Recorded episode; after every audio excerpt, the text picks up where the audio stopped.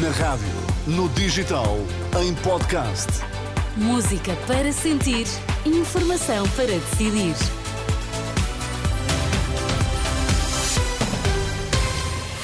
Notícias na Renascença, para já os títulos em destaque. Ouro para Portugal nos Mundiais de Natação que decorrem no Catar. Diogo Ribeiro venceu há instantes a final dos 50 metros mariposa. Agricultores do Alto Minho estiveram reunidos com a ministra Maria do Céu Antunes, mas saíram desiludidos.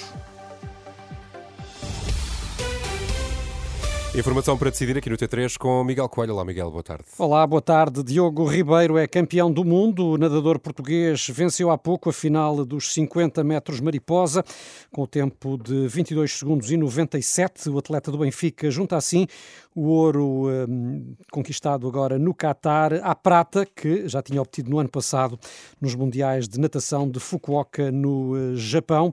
Diogo Ribeiro assume-se como um dos uh, possíveis pretendentes também a um triunfo olímpico nos Jogos de Paris que vão decorrer no próximo verão. Um homem de 42 anos ficou hoje soterrado na mina de Neves Corvo, no distrito de Beja. O acidente ocorreu pouco depois das duas da tarde. Contactada pela Renascença, a Proteção Civil diz que até agora não foi possível retirar a vítima. A Somincor, a empresa que explora a mina, ficou de emitir um comunicado a qualquer momento. Para o local foi enviado um helicóptero do INEM do Algarve, uma ambulância de suporte imediato de vida e ainda os bombeiros voluntários de Castro Verde. Depois de mais de duas horas de reunião com a Ministra da Agricultura, os produtores do Alto Minho lamentam a falta de conhecimento que o governo demonstra da situação que atravessam, segundo dizem. Em nome dos agricultores, Fábio Viana saudou a abertura de Maria do Céu Antunes para ouvir as reivindicações, mas diz que na prática o encontro não serviu de muito. A ministra veio um bocado com o discurso que já tem vindo a ser feito com as outras reuniões, eh, falou-nos também de bastantes milhões.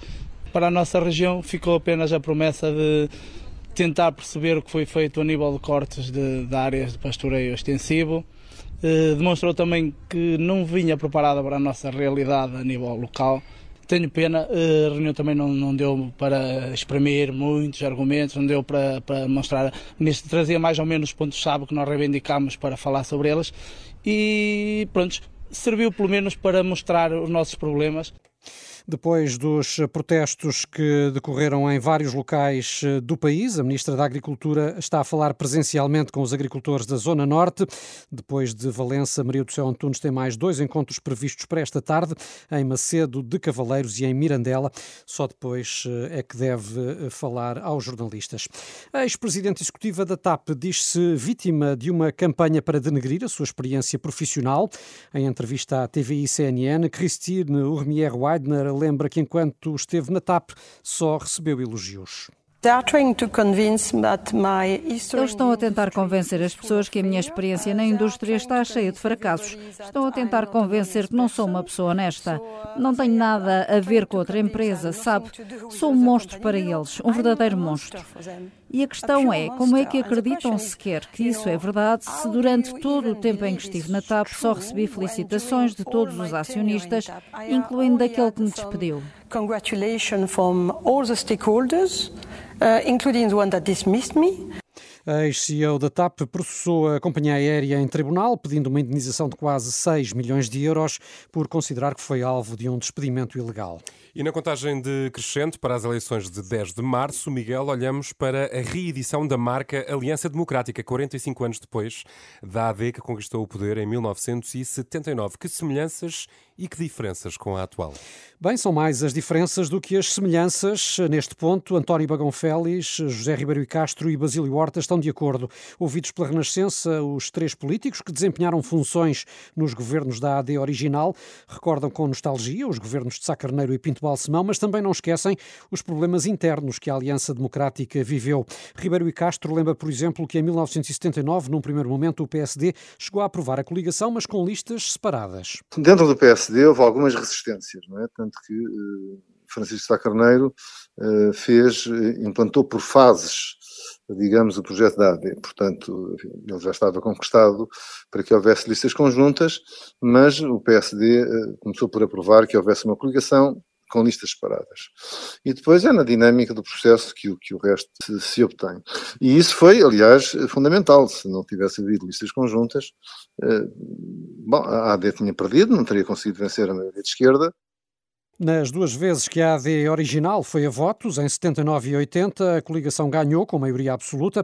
Bagão Félix eh, diz que a Aliança Democrática era mais do que uma soma de votos para governar. Vivi com muito entusiasmo e com muita utopia. Eh, do meu ponto de vista, o que na altura se sentiu é que não era uma simples uh, coligação enquanto soma aritmética de votos. A soma das parcelas não traduzia o novo espírito Segundo Bagão Félix, os tempos eram outros e a forma de fazer política era também diferente. Chegou mesmo a ser pensada a institucionalização da AD como um novo partido, eh, a partir da fusão de PSD e CDS, algo que Basílio Horta, hoje autarca de Sintra, eleito pelo PS, diz que até poderia ter acontecido não fosse o desastre de camarada que vitimou Francisco Sá Carneiro e Adelino Amaro da Costa. Eu acho que o que ia acontecer se o Adelino não morre naquele, naquela tragédia que aconteceu, seria a criação de um partido novo estou convencido disso, de um grande partido centrista, um grande partido com duas aulas, uma aula mais centrista, mais de centro-direita, mais de centro-esquerda. Basílio Horta, Ribeiro Castro e Bagão Félix, ouvidos pelo jornalista Fábio Monteiro, num trabalho sobre as semelhanças e diferenças entre a primeira AD, de Sá Carneiro, e a atual, de Luís Montenegro, para ver em rr.pt. A PSP apreendeu mais de mil artigos de pirotecnia no âmbito da Operação Carnaval em Segurança, devido à elevada procura destes artigos durante os festejos de Carnaval e do perigo que representam. A Polícia de Segurança Pública realizou 74 operações de fiscalização eh, visando estabelecimentos comerciais e outros operadores. Além dos artigos eh, apreendidos, foram detectadas 10 infrações relacionadas com o incumprimento das regras previstas para a posse, transporte e armazenamento de artigos de pirotecnia.